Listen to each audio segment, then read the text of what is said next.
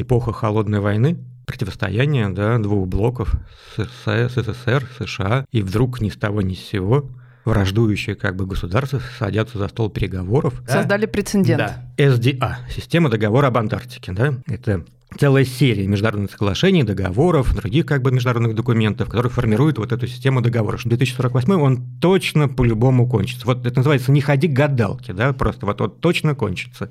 Это тоже не так, это миф, это чистая политическая абсолютно спекуляция. Ваш вес в полярных делах и в, анти... в арктических, в антарктических оценивается по вашему научному вкладу. Hello. Hello. This is for you. Listen.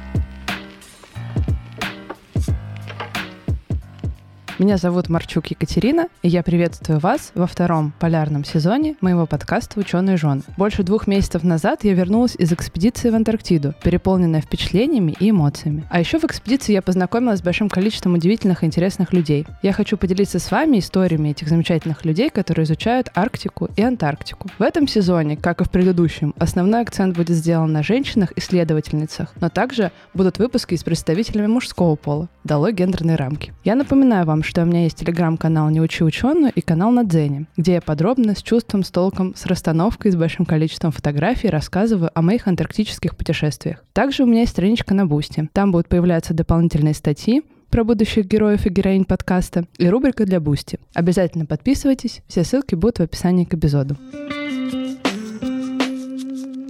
Сегодня у меня в гостях Гудев Павел Андреевич, кандидат исторических наук, ведущий научный сотрудник Центра североамериканских исследований Института мировой экономики и международных отношений имени Примакова Российской академии наук. Здравствуйте, Павел Андреевич. День добрый, Екатерин. Рад вас приветствовать. Ну, расскажите нам, как вы стали политологом, однако. Ну, у меня был непростой путь в науке.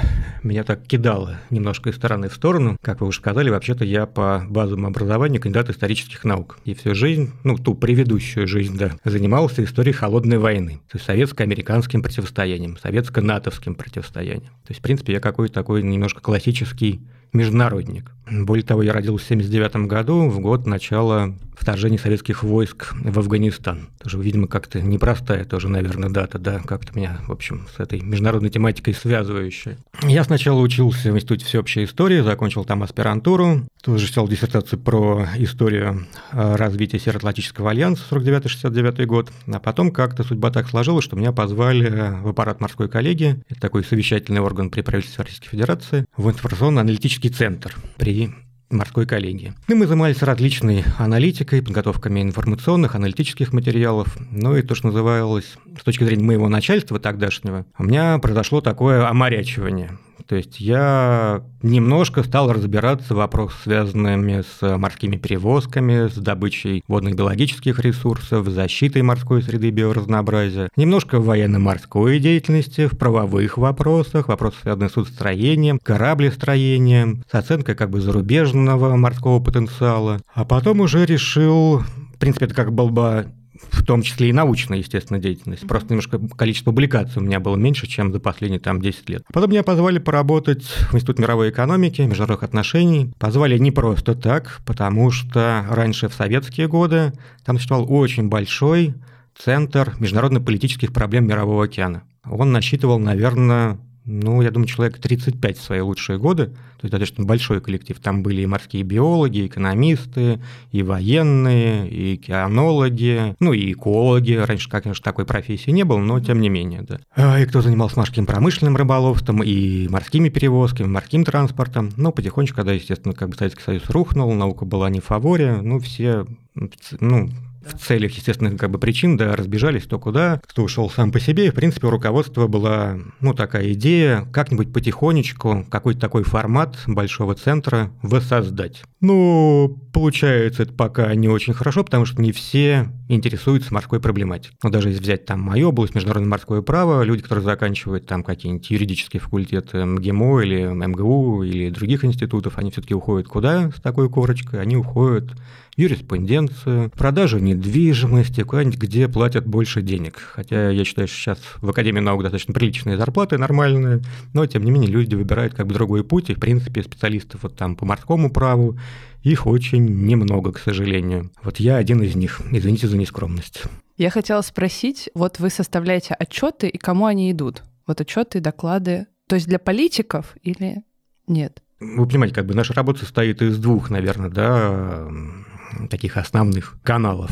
Прежде всего, мы пишем научные публикации, как и все ученые. И нас оценивают за научные публикации, естественно. Но есть еще аналитика в интересах федеральных органов исполнительной власти. Заказы существуют, как бы есть большой-большой спрос на эти аналитические материалы. Потому что, в принципе, ну, как понимаете, допустим, если взять там Арктику, ну, Арктика последние там, ну, сколько лет? Ну, 10-15, она просто вот в топе, да, Северный морской путь, его там правовой статус перевозки. Но, в принципе, институт всегда занимался, ну, очень серьезно и глубоко, и при Примакове, и при последующих директорах, да, всегда занимался то, что называется трек 2. То есть мы вели переговоры с другими зарубежными партнерами, с экспертами, которые имели возможность влиять на людей, принимающих решения. Просто так как я довольно далека от этого, мне нужно выстроить какую-то картинку понимания, чем занимаются вот в, ну там, конкретно вы и в вашем институте. Вот, ну давайте тогда, вы тут уже упомянули про то, что вот э, занятие Антарктиды — это такой, значит, жест в среди людей, которые занимаются, получается, правом Арктики, Антарктики. Да, так точно, да, я просто вот еще раз как бы повторюсь,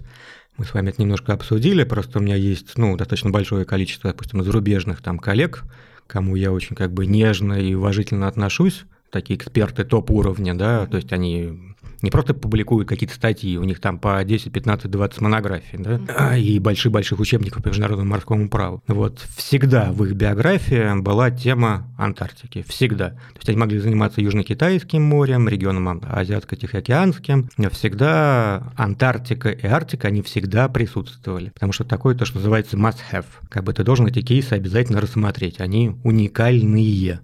Здесь очень много правовых нюансов.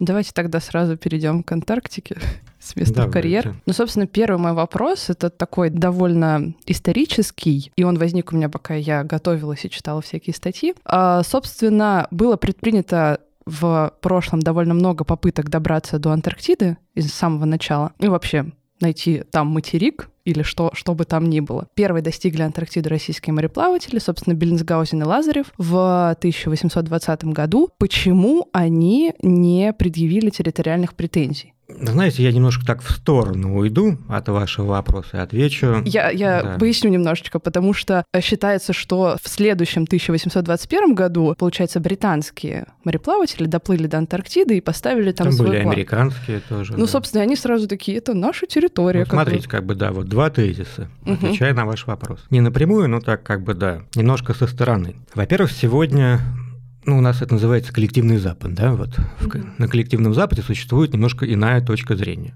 Ее придерживаются прежде всего британские эксперты, немножко их поддерживают американские эксперты. Они считают, что факт первооткрытия Антарктики не доказан, что это открыли мы. Не доказано. у них такая другая концепция, не могу сказать, что она прям такая супер-супер радикальная. Они считают, что это были коллективные усилия трех стран. Великобритании, Соединенных Штатов и тогда Российской империи, правильно? Mm-hmm. Правильно. Что как бы, вот мы не можем сказать, что мы были первыми. Они считают, что нет, вот как-то непонятно, куда мы там дошли, где мы там были, а был ли это вот э, ледовый шельф, как он называется, правильно, да? Mm-hmm. Ну, как бы часть ледника, да, может быть, был не совсем материк, а может быть, был какой-то остров. Я точно как бы их аргументацию не помню, есть такой просто прекрасный, на самом деле, эксперт в антарктических вопросах. К сожалению, он живет не в Российской Федерации, а в Латвии, в Риге. Он написал три очень, на мой взгляд, прям вот действительно крутые книжки про открытие Антарктики нашей экспедиции, про освещение этих вопросов в советской историографии, про советские антарктические исследования. Их можно почитать, найти в интернете. Вот, три такие большие-большие толстые монографии, там страниц по 400, по 500. Это первый ответ, как бы, да, на ваш ну, вопрос. Скажите, кто это? А, то... а Александр Владимирович Авлащенко. Давно от него ничего не было слышно, но вот, как говорю, мое отношение к нему, что вот он просто закрыл такую огромную лакуну, да, пробел, что вот никто об этом не писал, а он взял прям вот на архивных материалах все это исследовал. В принципе, можно прочитать и купить. Я думаю, что в интернете все это можно сегодня уже достать даже в бесплатном доступе. Второе, почему кто-то поставил флаг, кто-то не поставил флаг. Смотрите, сегодня забавная ситуация. Наши отношения с Соединенными Штатами находятся, наверное, я это называю, ниже ниже уровня плинтуса, да, вот как бы ниже уже некуда. Ну, уже невозможно, да, по-моему, даже хуже, чем во времена Холодной войны. Пробили дно. Да. Но, тем не менее, какая самая забавная вещь? Кто заявил о том, что он чужие претензии не признает, но свои имеет право высказать в любой момент. Это Советский Союз, это сейчас позиция Российской Федерации и Соединенные Штаты. То есть нас даже в антарктической проблематике наши позиции в чем-то схожи. И есть о чем разговаривать. Весомо. Друзья, я нахожусь в активном поиске рекламодателей. Так что если у вас или у ваших друзей есть продукт, который можно прорекламировать, то смело пишите мне на почту, указанную в описании к эпизоду. Я буду рада рассмотреть все ваши предложения начала 20 века в Антарктиде имели территориальные претензии пять стран. Это ближайшие Чили и Аргентина. Это, собственно, э, Британская империя, в состав которой входила Новая Зеландия и Австралия. Это Франция и это неожиданно Норвегия. Норвегия да. да. Э, зачем им нужны были эти земли? Ну, слушайте, нужно спрашивать политиков тех времен, зачем нужны были эти земли. Потому что такая, как бы, да, имперское мышление абсолютно было, существовало тогда. Вполне нормальная, как бы, на мой взгляд, как бы концепция. Для любого государства что-то открываем, ставим флаг, да, объявляем, что это наше. Почему нет? Ну, просто это сейчас, же... Вот, ну, помню, сейчас же семь, да, стран претендентов. Просто как бы отдельно Новая Зеландия, отдельно Австралия. Да, да, да. да. И, кстати, я просто замечу, что на неофициальном уровне, на неофициальном уровне китайские эксперты эксперты в своих публикациях тоже как бы иногда подчеркивают вскользь, что они тоже имеют право выдвинуть территориальные претензии на часть материка, на какие-то морские зоны вокруг него, как ни странно. И тогда мы уже подходим к вопросу о договоре об Антарктиде. Какое он имеет значение в историческом смысле? Хорошо. В историческом смысле очень большое. Смотрите, эпоха Холодной войны, противостояние да, двух блоков СССР, США, и вдруг ни с того ни с сего враждующие как бы государства садятся за стол переговоров и заключают такое уникальное международное соглашение, как Вашингтонский договор 1959 года. Странно же, странно, но оказалось на самом деле, что это не единственный же прецедент. Он просто, может быть, был одним из первых, да, то есть потом был 67 год, это у нас договор по космосу, и был у нас еще 70-й год договор по морскому дну, где запрет испытаний и размещения ядерного оружия на морском дне. То есть, в принципе, договариваться умели и могли и хотели, потому что было в общих интересах. И более того, ну, как вы помните, вообще, кто был главный инициатор разработки договора об Антарктике? Ну, это были Соединенные Штаты. Они понимали, что нужно положить, у них есть э, такая фраза на английском, забыл, как она звучит да, в оригинале, положить конец вот этой ползущей ползущему суверенитету, ползущим правопритязаниям что вот страны как бы хотят себе и вот это, и вот это, и вот это, и говорят, ребят, стоп, давайте как бы какую-то модель международной правовой разработаем, и все это остановим. Они смогли как бы, да, всех посадить за стол переговоров, сработать такой уникальный договор. Более того, как бы если сделать такой вот небольшой референс в сторону Арктики, уже как бы современные да, годы, допустим, даже после 2014 года наше сотрудничество со Штатами в Арктике не остановилось. Вообще никак. И более того, американцы были, наверное, одними из главных инициаторов различных проектов которые были взаимовыгодными и к которым мы присоединились. Там, допустим, мораторий на вылов водно-биологических ресурсов в центральной части Северного Ледовитого океана. Американская идея.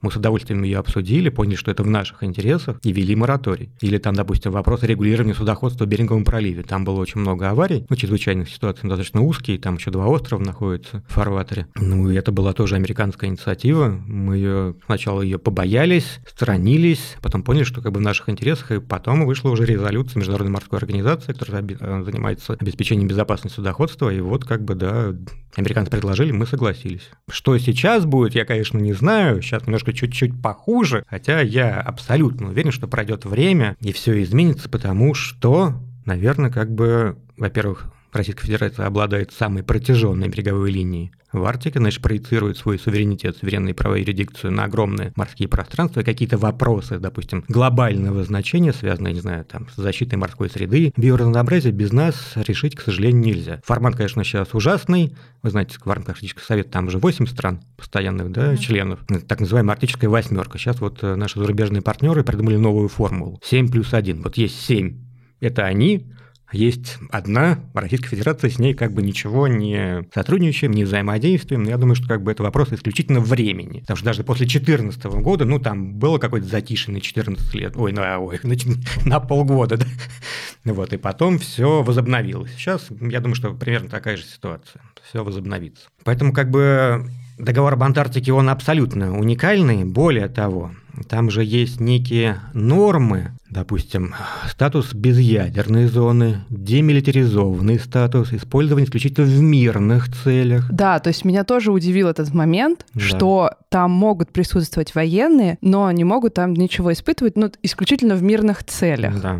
Да. И смотрите, как бы эти нормы с точки зрения большинства экспертов, а когда я говорю, что с точки зрения большинства экспертов, это значит, как бы, что даже формировалась, может быть, какая-то такая доктринальная позиция общая, да, что вот все считают идентично, что эти вот положения три, безъядерный статус, делимитаризованная зона, исключительно использовать в мирных целях, они стали нормами международного обычного права, то есть международным обычаем. Что такое международное обычай? Это та норма, которая должна исполняться абсолютно всеми без исключения. То есть даже если вы не участник договора 59 года, вы обязаны эти нормы исполнять, потому что они стали международным обычаем. Есть договорные нормы, вы подписали какой-то договор, да, вы обязаны его исполнять, иначе нельзя, да. А есть международный обычай. Вот его обязаны исполнять все. Просто приведем конкретный пример. Ну, такая есть тоже норма международного обычного права. Если судно находится в ситуации бедствия, допустим, то нет, или что-нибудь еще случилось, там пожар, не знаю, что-нибудь еще, да, оно имеет право зайти в порт любого государства не запрашивая никакого разрешения. То есть обычно заход в портовые воды, это всегда внутренние воды, находящиеся под полным суверенитетом, требуют разрешения. То есть портовые власти как бы да, ну, запросить, они говорят, да, все, мы согласны, заходите, пожалуйста. А вот если в ситуации бедствия, то вы можете зайти без разрешения. И это стало обычаем и все его исполняют. Получилось как бы норм международного обычного права. Так вот эти три позиции, они тоже как бы давно уже, и в принципе к этому можно еще добавить свободу осуществления морских научных исследований, ну вообще научных исследований. То есть все имеют право эти исследования осуществлять, без исключения. Хотя есть определенные, определенные нюансы, но о них я расскажу, может быть, чуть-чуть, чуть-чуть позднее. Да, получается, что этот кейс уникальный только потому, что все взяли и договорились одновременно, решили. Ну, в этом плане, да. Вторая уникальность, которая потом возникла уже несколько позднее, у нас же как бы сегодня говорят не только о этом договоре 59 года, сегодня как бы существует такая аббревиатура SDA, система договора об Антарктике, да. Это целая серия международных соглашений, договоров, других как бы международных документов, которые формируют вот эту систему договора. Что это такое? Договор значит, 59 года. Это значит Мадридский протокол а, по защите окружающей среды 91 года. И это Конвенция о защите морских живых ресурсов Антарктики 1980 года. Даже решения о консультативных совещаний договора об Антарктике, они в принципе тоже рассматриваются как вот некий а, тоже отдельный элемент, влияющий на эту всю систему целиком уникальность. Вот в чем заключается. Мы говорим о системе договора об Антарктике, уникальность вторая, она возникла несколько позднее. Потому что, ну, вы помните, наверное, где-нибудь там года 70-е, 80-е, вот как раз появляется очень так широко экологическая проблематика. То есть раньше ей особо не интересовались, а потом только она так возникла. Ну, были определенные причины, были аварии там с танкерами, все стали больше интересоваться этой как бы вопросами защиты морской среды, биоразнообразия. И как раз в рамках системы договора об Антарктике некоторые модели экологические, там они зародились и получили свое развитие. Допустим, ну вы все слышали сейчас экосистемный подход предосторожный ну, конечно, подход. Да. Даже концепция устойчивого развития. Они же да. все рассматриваются как бы целиком, как некое там единое целое.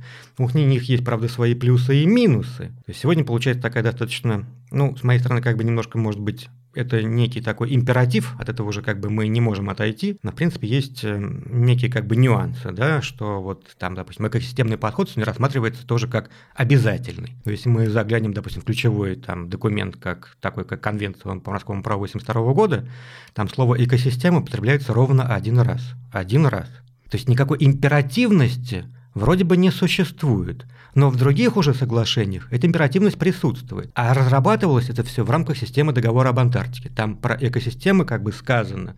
Предосторожный подход тоже как бы там один из таких ключевых как бы элементов, что вы обязаны подумать о том, как даже можете вы потенциально нанести какой-то ущерб там морской среде. Но еще раз подчеркиваю, с точки зрения правоведов, экосистемный подход, предосторожный подход, да и сама концепция устойчивого развития, как бы они никакой императивностью не обладают, потому что, в принципе, нет, наверное, таких правовых прецедентов, когда, ну, за одним исключением. В отношении предосторожного подхода такие прецеденты есть, в отношении экосистемного подхода таких прецедентов нет, и в отношении концепции устойчивого развития тоже нет. Какая-нибудь международная судебная инстанция вынесла решение по иску одной страны, которая обвинила другую страну, что она нарушает, допустим, нормы экосистемного подхода.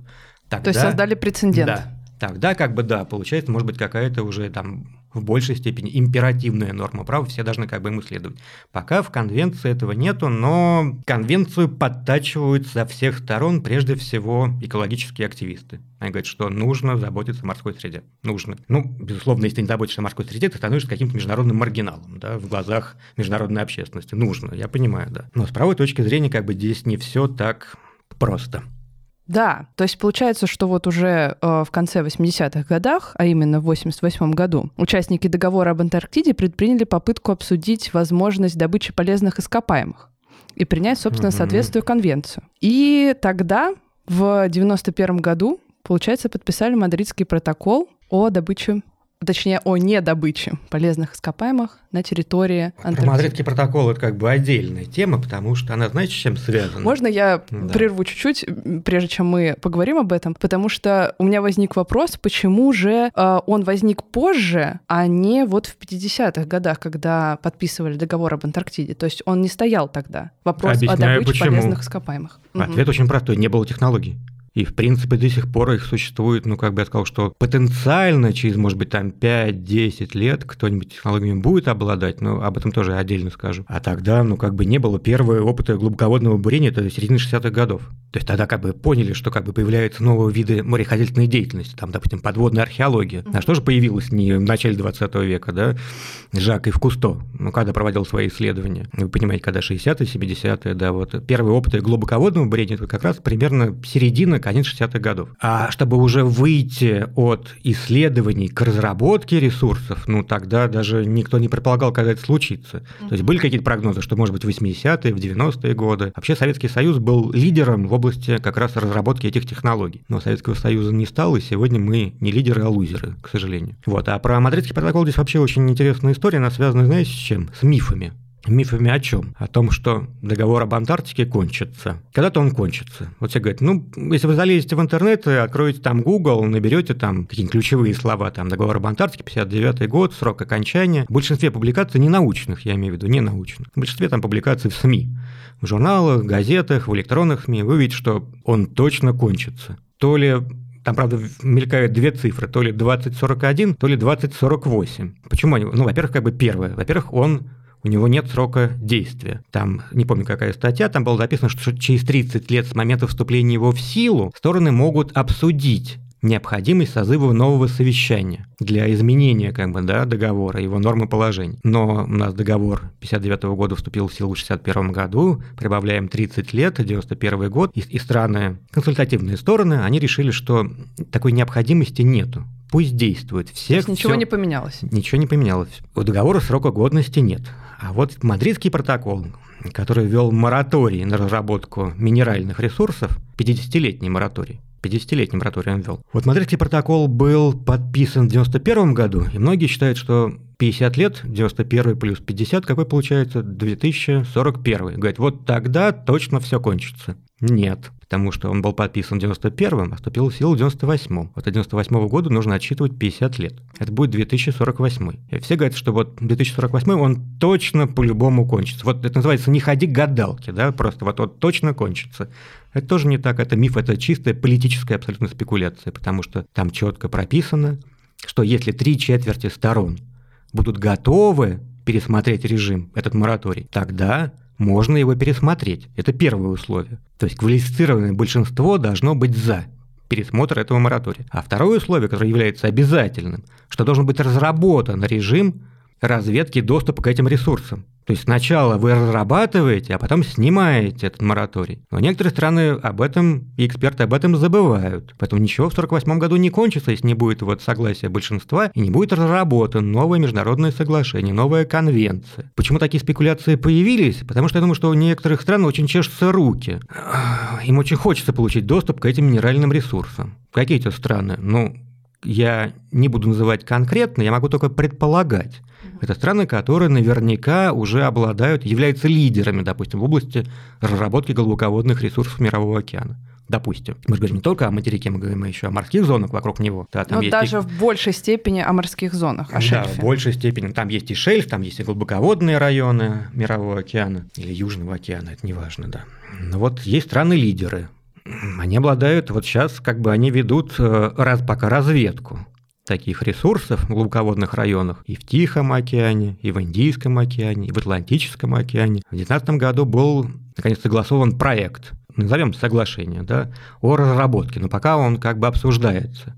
Ближайшие, как предполагают эксперты, мои коллеги, ближайшие, может быть, там 5-7 лет это соглашение будет принято. И тогда эти страны смогут перейти от разведки к разработке. Пока разработка запрещена, вы можете только разведывать. И, кстати, здесь тоже забавный кейс. Была такая компания Nautilus Minerals, или Minerals, да, Nautilus Minerals, по-моему, да.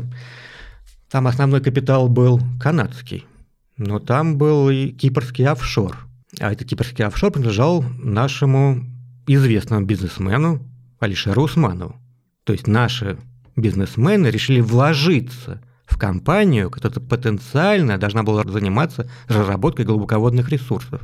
Представляете, какой стратегический интерес проявил товарищ Алишер Усманов. Я как бы не шучу здесь, не иронизирую. То есть вот для меня, как бы, если вкладываться в какие-то акции сегодня – нужно вкладываться в акции таких компаний. Правда, компания разорила в 2019 году, к сожалению. Разорилась она тоже под нажимом экологов. Они пытались запустить там проект у берегов по Новой Гвинеи, но что-то вот там не сложилось у них с экологами, стали их со всех сторон ругать, и в конце концов разорились. Но сейчас их права перешли к другой компании, называется Deep Sea Mining Finance. Газолес сайт существует. Я вот с удовольствием туда вложил бы свои кровные деньги, да, ждя дивидендов лет через 15-20. Запросто. Так вот, поэтому еще раз подчеркиваю, да, что вот кто-то, этот миф о том, что договор 59 года когда-то обязательно прекратится, он запустил. Он широко как бы ретранслируется, но как бы это совершенно некорректно, сейчас подчеркиваю, это абсолютно политическая спекуляция. Друзья, в этом эпизоде рубрики для Boosty мы обсудим территориальные претензии России в Арктике, тот самый шельфовый вопрос, поймем, какие страны и какими действиями расшатывают договор об Антарктиде и что может произойти с договором в будущем. Если вам интересна эта часть нашего разговора, то переходите по ссылке в описании эпизода на Boosty, оформляйте подписку или единоразовый платеж и слушайте с удовольствием. Ну, такой же политической спекуляцией является разведка, геологоразведка.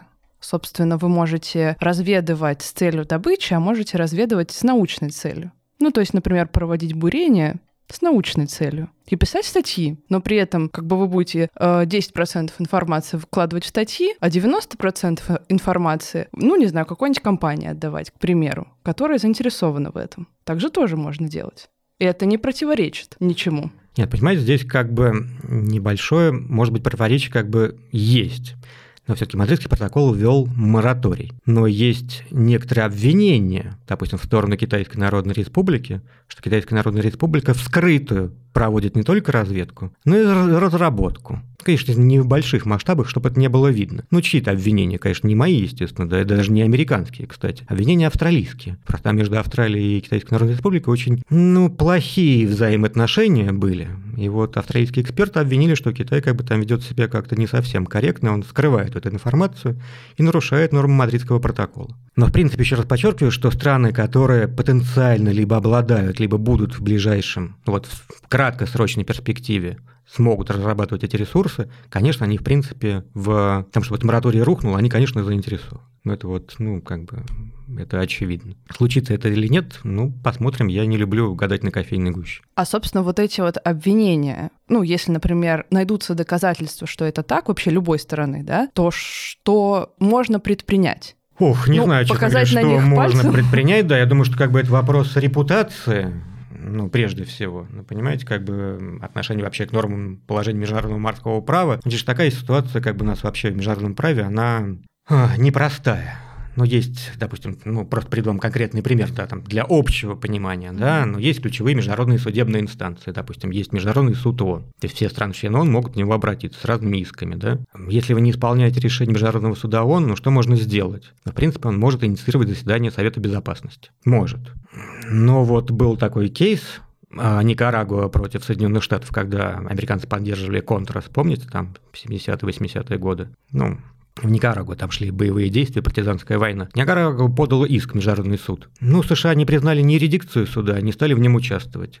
Ну, хорошо, даже если бы суд решил созвать Совет Безопасности, ну, у США есть право вето. То есть Никарагуа понимала, что ничего нельзя сделать, кроме репутации. Репутация США немножко пострадала, потому что решение было в пользу, конечно, Никарагуа. Есть международный там трибунал по морскому праву. Ну, что может сделать трибунал? Ну, трибунал может вас лишить за неисполнение как бы его решения право избирать судей в его состав.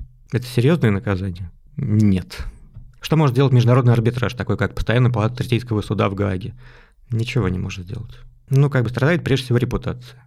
Ну, то есть это, по сути, такой как почему-то мне со стороны кажется, что это какой-то такой воздушный ошейник, то есть все себя контролируют, как будто бы самостоятельно немножко. Ну, то есть каких-то конкретных... Я просто не знаю как бы прецедентов. Будет. Я не углублялся в историю этого вопроса. Есть ли какие-нибудь да, прецеденты, когда какая-то страна была... Не то чтобы вот просто погрозили пальцем, но сказали, что вообще так делать нельзя, и вообще мы тебя чего-нибудь лишим. Не знаю, было такое или нет, да. Нужно просто разбираться в этом более подробно. Вот я готовилась и прочитала, что у некоторых стран есть э, совещательный голос, а у некоторых, ну, право цельного голоса. Почему так?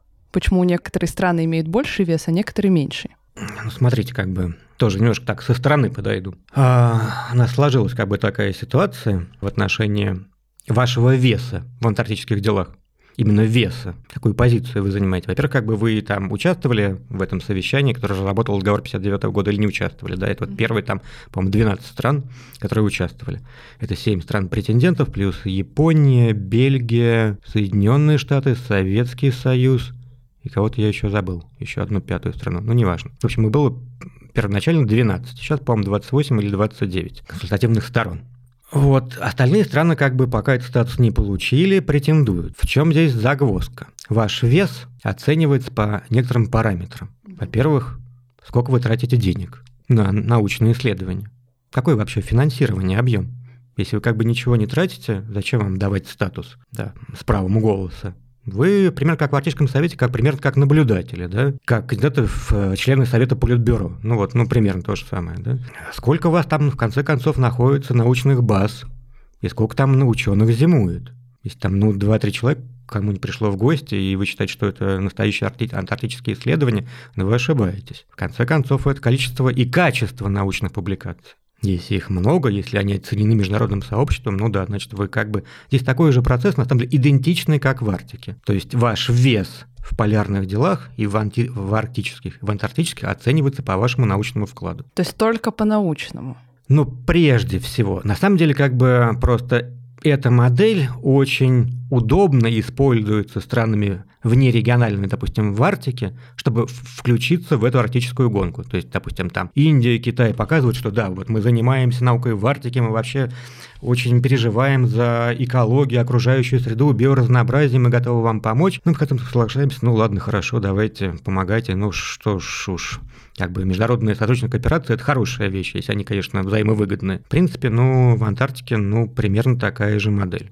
То есть чем больше денег, чем больше публикаций, тем больше людей, чем больше станций, тогда ну, вас можно оценить как полноценного члена. А если у вас просто какие-то претензии, ну, зачем вас полноценно оценивать-то? Ну, просто иногда кажется странным, что даже там такие маленькие э, страны, ну, скажем так, просто Антарктида — дело дорогое. И содержать там станции дорого во всех смыслах. В людских, в денежных, в логистических, во всех. И получается, что, например, ну вот самое близкое это там Беларусь и та же самая Украина, они имеют там станции. Зачем? Зачем? Объясняю. Это как бы сформулировал эту идею, этот тезис не я, а Владимир Владимирович Лукин. Института Арктики и Антарктики угу. Санкт-Петербургского. Знаком, да? знаком. Он как-то, да, опубликовал статью пару лет назад, где были выводы. Я написал, зачем нужно заниматься антарктическими исследованиями. Написал абсолютно гениально, предельно кратко и четко. Он говорит, когда у государства есть космическая программа, Это очень высокий как бы рейтинг, да, международный. Когда есть ядерная, он еще выше. А когда есть полярные программы, ну, тогда просто вот как бы, ну, почему так Китай, допустим, стремился в Арктику? Китай уже давно как бы в Антарктике. И мы хотелось как бы и эту лагуну, да, вот лакуну, пардон, да, забить показать, что он есть и там, и там. Почему Индия там в Арктике сегодня как бы претендует на какую-то позицию, на какое-то место? Но тоже это как бы очень важно для нее, для международного статуса, рейтинга и репутации. Ну, просто очень странная вот эта вот иерархия, что сначала космос. Ну, не обязательно можно в любой, как бы, да, последовательности. Просто как бы вот есть некие, да, ступени, которых нужно достичь. Кто-то не может себе позволить космическую программу, может себе позволить небольшую антарктическую программу, да, как-то поучаствовать. То ну, есть это уже статус. Это уже какой-то статус. Значит, ты тратишь деньги не только на себя, но и на какую-то вот уже интернациональную международную науку. А вот насчет территориальных претензий Чили и Аргентины, вот то, что у них рождаются дети на территории Антарктиды, это вообще как-то может быть, ну, в юридическом плане помочь им на какие-то большие территориальные претензии или что-то такое? Ой, слушайте, по поводу детей я вам, конечно, не расскажу. Дело в том, что там, конечно, происходит такая не совсем, может быть, корректная вещь, ну, с точки зрения, опять-таки, международного права в целом, что эстрадные претенденты распространяют как бы свою полную юрисдикцию, включая уголовную, на те части материка, на которые они претендуют. Это, конечно, ну, как бы такая завулированная, естественно, тоже претензия на суверенитет. То есть вроде бы как бы все претензии заморожены, да, то есть в договоре же сказано, что как бы они существуют, мы признаем, что они были, угу. но расширять их и выдвигать новые нельзя. А получается, если как бы у них есть какая-то юрисдикция, включая уголовную, то значит, в общем-то, они обладают суверенитетом. Но здесь ситуация как бы еще хуже, да, я просто продолжу этот сюжет на мой взгляд, как бы один из самых, наверное, интересных. Смотрите, у нас все страны-претенденты, ну, семь, да, Новая Зеландия, Австралия, Чили, Аргентина, Норвегия, Франция, Великобритания, они же являются полноправными членами Конвенции по морскому праву 1982 года. Это своеобразная конституция морей, да, которая регулирует все аспекты морехозяйственной деятельности в масштабах всего Мирового океана. Говорит, раз так, мы же имеем полное право формировать все предписанные конвенции морские зоны, суверенитета, суверенных прав юрисдикции. То есть это территориальное море 12-мильное, прилежащая зона 24-мильная, 200-мильная исключительная экономическая зона, вводить режим континентального шельфа вокруг материка Антарктиды. Они считают, что они являются в полном праве. Но это тоже такая за камуфлированная претензия, потому что есть такой правовой принцип, называется «land dominates the sea», то есть территория доминирует над акваторией. Если вы обладаете территорией, вы имеете полное право формировать морские зоны, предписанные конвенцией. Если вы не обладаете суверенитетом над территорией, вы не имеете права формировать никакие морские зоны. То есть они тем самым подчеркивают, что они обладают суверенитетом. Обладают. Проблема заключается в чем? Проблема заключается в том, что а, кстати, здесь тоже интересный кейс, ну, просто немножко отвлечемся. Была Антарктика, а сейчас будет теплое Черное море. Вот там Украина подала же против нас кучу исков во все международные инстанции, во все, во все, какие только можно, во все. И Международный суд, и трибунал, и арбитраж, и Европейский суд по правам человека. Один из кейсов, да, который в арбитраже сейчас рассматривается, по поводу, что мы нарушаем какие-то украинские права при лежащих акваториях вокруг Крыма. Что тем самым пытается Украина доказать нам и суду? Что не мы обладаем Крымом, это Украина обладает Крымом, и есть ее морские зоны вокруг Крымского полуострова. Что как бы мы это считаем, что как бы это совершенно некорректно, неправильно, такого быть не может. Но Украина вот поставила такой вопрос, потому что с точки зрения этого правового принципа land dominates the sea, морские зоны вокруг Крыма могут быть только у той страны, которая обладает суверенитетом над Крымом. Сегодня суверенитет над Крымом принадлежит Российской Федерации. Но Украина как бы вот так, такой заход совершила. Что у нас здесь происходит Какие здесь правовые просто коллизии? Во-первых, многие страны и стран-претендентов заявили о формировании таких морских зон еще до принятия договора 1959 года. Они говорят, слушайте, ну мы же заявили раньше, вот договор заморозил, а мы предъявили раньше. Значит, в принципе, как бы это никакое не расширение претензий. Могли сделать раньше. Вы должны как бы учитывать нашу позицию. Это было там еще начало 50-х годов, допустим. В морском праве вообще как бы есть, ну, такое сложившееся правило, что, допустим, для установления такой зоны, как территориальное море, она находится под полным суверенитетом, и воздушное пространство, акватория, и дно, и недра, не нужно ничего доказывать, не нужно никаких делать деклараций, заявлений, просто оно у тебя есть. В отношении континентального шельфа ровно такая же история. Он есть у тебя изначально, у тебя права на шельф существуют изначально. Опять-таки не нужно никаких деклараций и заявлений. Страны-претенденты апеллируют к этим положениям. Они говорят, что нам не нужно даже было ничего говорить.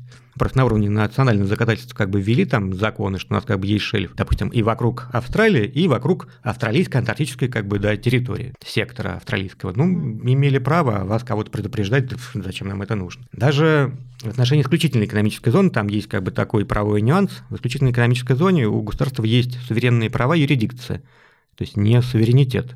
Это уровень как бы полномочий немножко меньше. Они говорят, ну раз там вопрос не о суверенитете, а в основном о юрисдикции, то значит это не расширение претензий на суверенитет. И можно было такую зону устанавливать. Да, декларации заявления по установлению такой зоны нужны, да, мы сделали, она как бы существует и в том числе как бы вот в определенных морских районах Южного океана, прилегающих к материку Антарктида.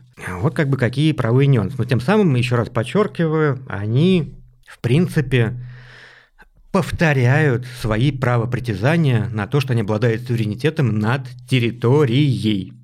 Более того, даже если поехать чуть-чуть дальше, там тоже что такой как бы морской. Вопрос, нюанс. Все морские зоны отчитываются от неких исходных линий. Они, ну, обычная исходная линия – это линия наибольшего отлива, это самый простой, как бы, да, модель, у вас вот наибольший отлив, и там как бы прочерчиваете линию, и от них отчитываете там 12 миль, 24 мили, 200 морских миль, исключительно экономическая зона. Есть как бы второй. Вторая модель – это когда у вас линия очень изрезана, ну, как бы не прямая, да, есть какие-то выступающие части или наоборот. Вы прочерчиваете по самым выступающим частям прямую линию, соединяете их. И от них уже отсчитываете тоже все предписанные морские зоны. А как сделать это в отношении вот этих шельфовых ледников?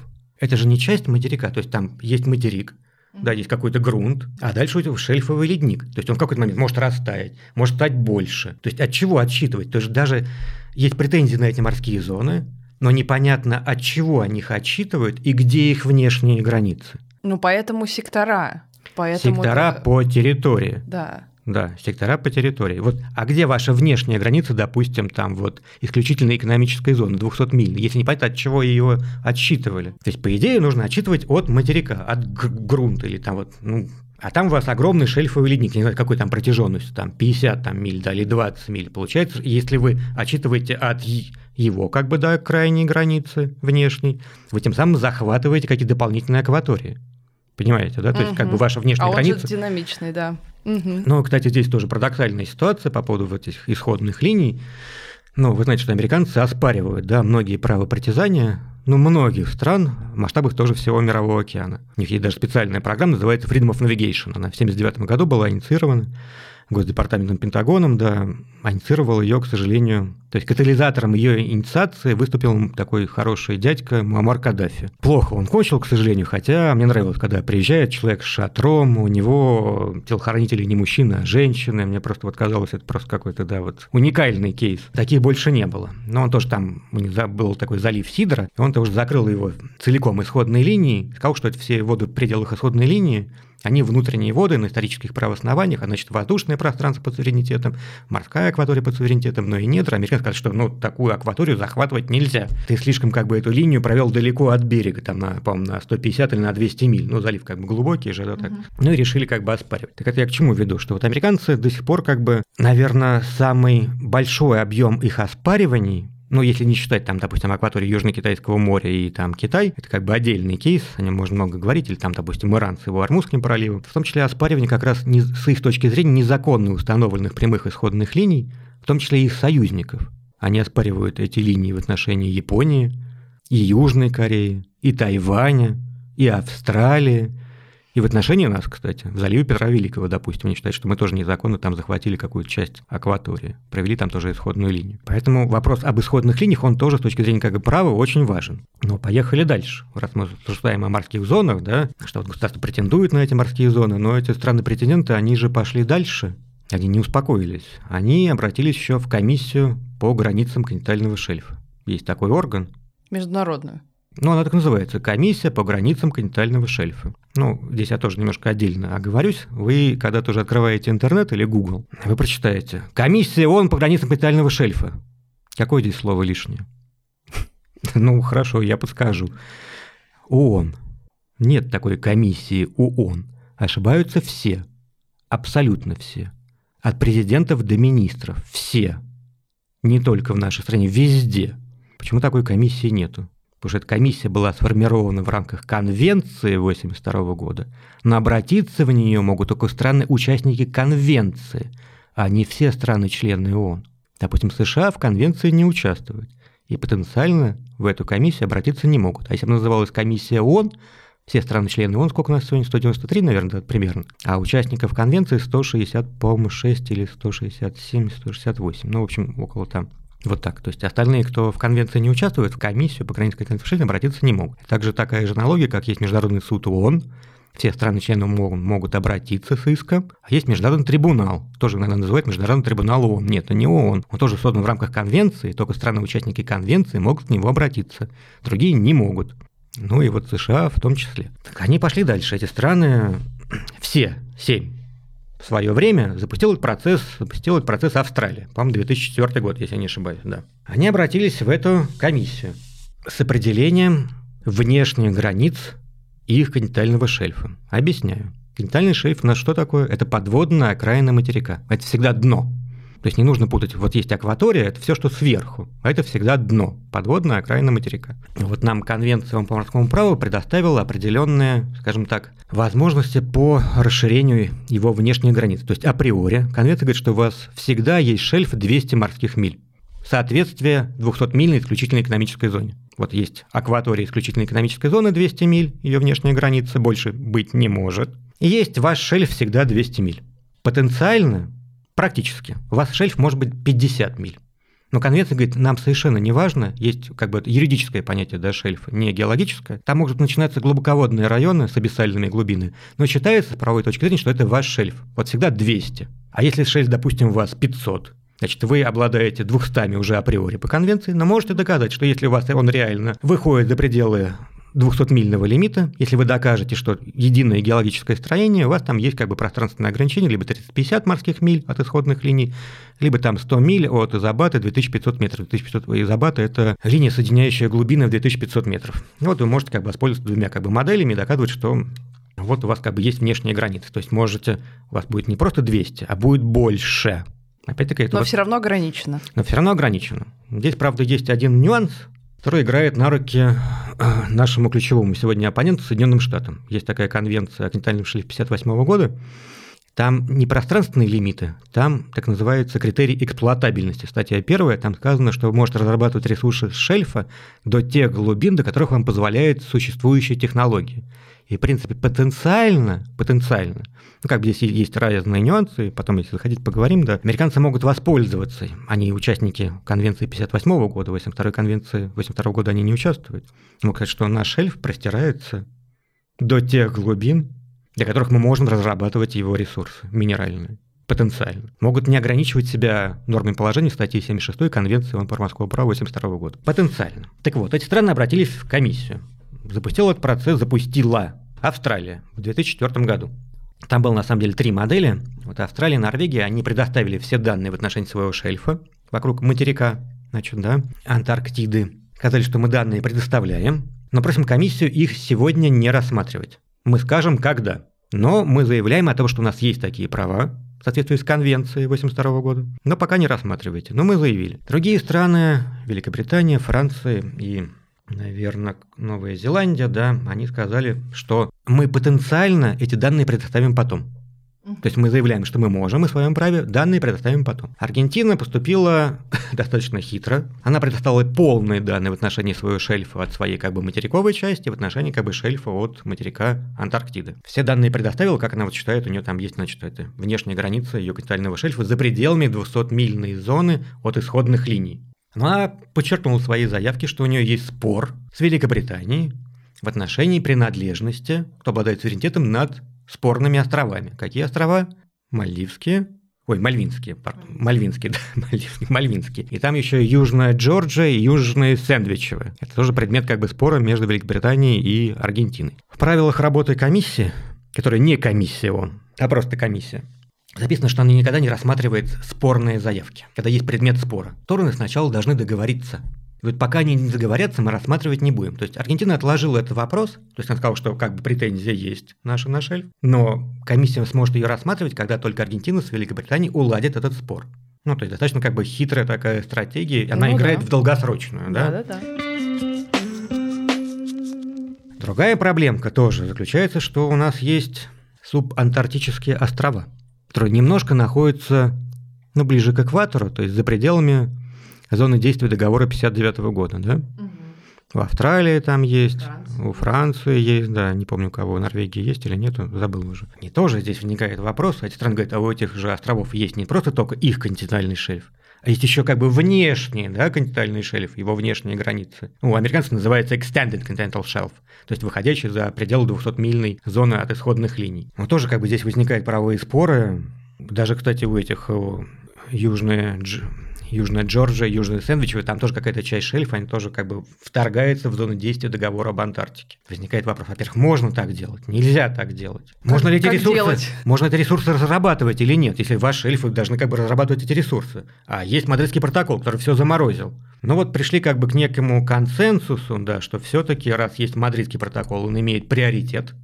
То есть вот пока вы не пересекли своим шельфом вот эту линию 60 градусов южной широты, вот там выше ближе к экватору, разрабатываете вокруг этих островов. Но если вторгается ваш шельф за пределы 60 градусов южной широты, там разрабатывать уже нельзя, там мораторий. Но комиссия по, по границе континентального шельфа положительно рассмотрела австралийскую заявку в отношении то, что называется Extended Continental Shelf ее островов, и признала, что все-таки такой шельф потенциально, то есть не потенциально, а де юре де факто может быть. Он существует. Поэтому вокруг этих островов такой шельф есть. Это Австралия как бы очень хорошо пролоббировала. Ну, на этой ноте закончим, что все-таки э, полярные широты — это зона согласия союза и диалога между всеми странами. Пусть так будет всегда. Ну, будем надеяться, какое-то время пройдет, да я думаю, что все вернется. На круги своя. Павел Андреевич, спасибо, что пришли. Конечно, вам спасибо, да, что послушали и рассказали про договор об Антарктиде, потому что не так много на самом деле о нем информации, и не каждый специалист может ее пояснить так, как это сделали вы. Все, всем спасибо. Да, коллеги, спасибо, да. До свидания. Счастливо.